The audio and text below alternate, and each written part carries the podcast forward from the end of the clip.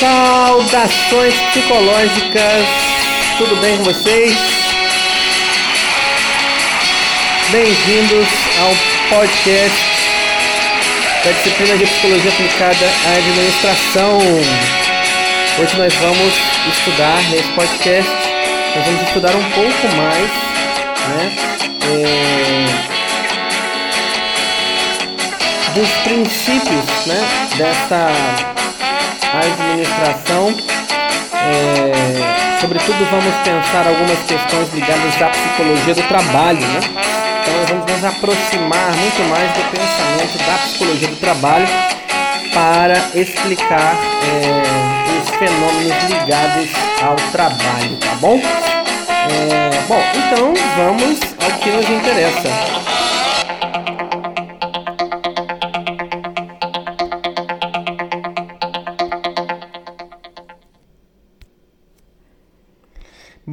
Bom, chegamos à segunda, né? A segunda nota. Chegamos ao segundo bimestre de atividades e me proponho nesse segundo bimestre a pensar um pouco sobre o trabalho, sobre a psicologia, né? É, algumas questões introdutórias ligadas à psicologia do trabalho e algumas abordagens bastante específicas da psicologia do trabalho, né? É, o trabalho é um conceito encravado na história. O trabalho estrito senso é o trabalho de modal... é a modalidade de trabalho que conhecemos como emprego formal, remunerado e etc. Mas existem muitas outras modalidades de trabalho para além da forma emprego. Então, é... o trabalho sempre existiu e sempre vai existir na, na história do homem, porque somente o homem trabalha a, a abelha não trabalha, o homem trabalha. Mas por que, que a abelha não trabalha? Porque a abelha não pode fazer outra coisa, porque ela está destinada àquilo. Agora, o homem não, o homem não está destinado a isso. Então, somente o homem trabalha, né? É, mas existe, de maneira geral, uma tendência em considerar o homem, é, o trabalho, como apenas emprego. Então, trabalho é um conceito que remete a uma experiência universal do que é ser humano. Por isso que é irredutível a sua forma emprego. Né? Falar de contrato de trabalho, da forma como a gente recebe dinheiro a partir da venda da mão de obra, é falar desse trabalho estrito senso. Né? As sociedades mercantis, ao emergirem, estabeleceram o processo de compra e venda de atividades humanas, ou seja, eu compro a tua atividade, compro o teu tempo de trabalho, como a gente viu lá é, com o Edgar Dedeca, e te pago alguma coisa por isso. Então, isso é né, a compra da atividade de trabalho. As, é, o, o, trabalhador da disciplina fragmentado, né, da repetição taylorista, morreu.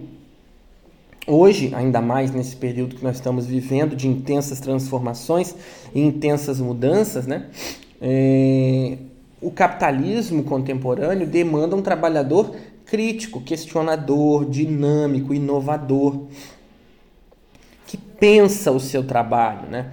Então, essa nova subjetividade vem sendo produzida para quê? Para atender essa demanda. E o que é essa subjetividade que eu estou falando? Eu não estou falando de subjetivismo, tipo, eu acho isso, eu acho aquilo. Não. Estou dizendo de maneiras de ser e estar no mundo né? constituição da estrutura do sujeito. E aí, nesse caso, né, as práticas de psicologia sempre naturalizaram a existência de uma noção, uma universalidade do que seria o humano. E não é bem assim, né? Por isso que é, me proponho a analisar durante esta essa segunda esse segundo bimestre de atividades as contribuições da ergonomia da atividade situada ao estudo do trabalho. Né? Uma das principais contribuições é a diferenciação do trabalho prescrito e do trabalho real. Por quê? Porque trabalhar nessa perspectiva é uma atividade de seres humanos, ou seja, uma prerrogativa do ser humano, situada no tempo e no espaço, que vai se dar no acontecendo da vida são atividades complexas, ou seja, quando você acorda e vai trabalhar, você, embora acredite que saiba o que vai encontrar, você não pode prever o que você irá encontrar. Então é um caráter enigmático da coisa. Né? Então, nessa visão, é impossível que é, numa situação de trabalho não exista a atividade. Ou seja, onde eu não seja convocado a fazer coisas, a me inserir como pessoa. Né? Por quê? Porque só existe trabalho se existe um sujeito que trabalha. Tá?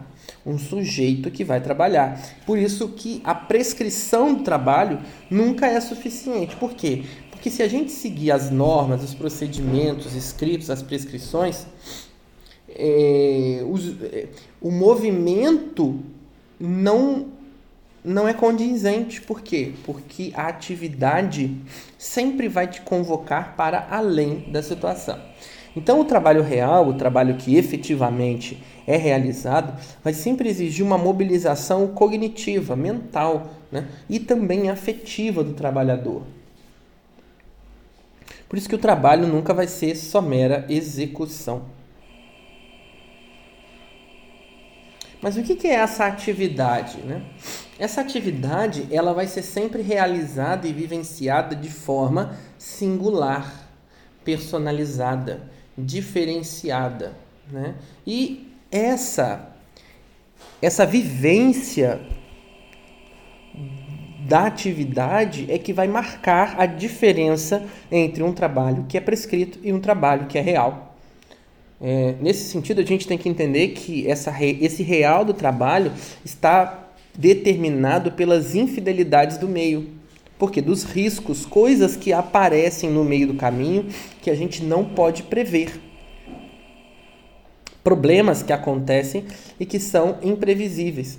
E essa imprevisibilidade, essa infidelidade do meio é gerida, é gestada né, a partir de um uso de si, não uma mera execução. O que é esse uso de si? A maneira como eu me uso uso as minhas capacidades, as minhas atividades para, para exercer a minha atividade de trabalho. Então é por isso né, é, que essa variabilidade das situações de trabalho vai fazer com que os problemas não sejam resolvidos, mas constituídos. Por quê? Porque a, o trabalho é uma experiência onde as nossas, os nossos valores, as nossas normas são colocadas em xeque. E por quê? Porque a atividade de trabalho vai nos impor, nos convocar a fazer escolhas. E aí vai ser arbitrário mesmo. Por quê? Porque você quis, porque você desejou, porque assim você quis fazer. Nunca é o mesma, nunca é a mesma coisa. Embora você desempenhe teoricamente dentro do trabalho prescrito sua atividade nunca é a mesma coisa. A realidade, o material da coisa, né, nos obriga a levar a sério os fatos. Né?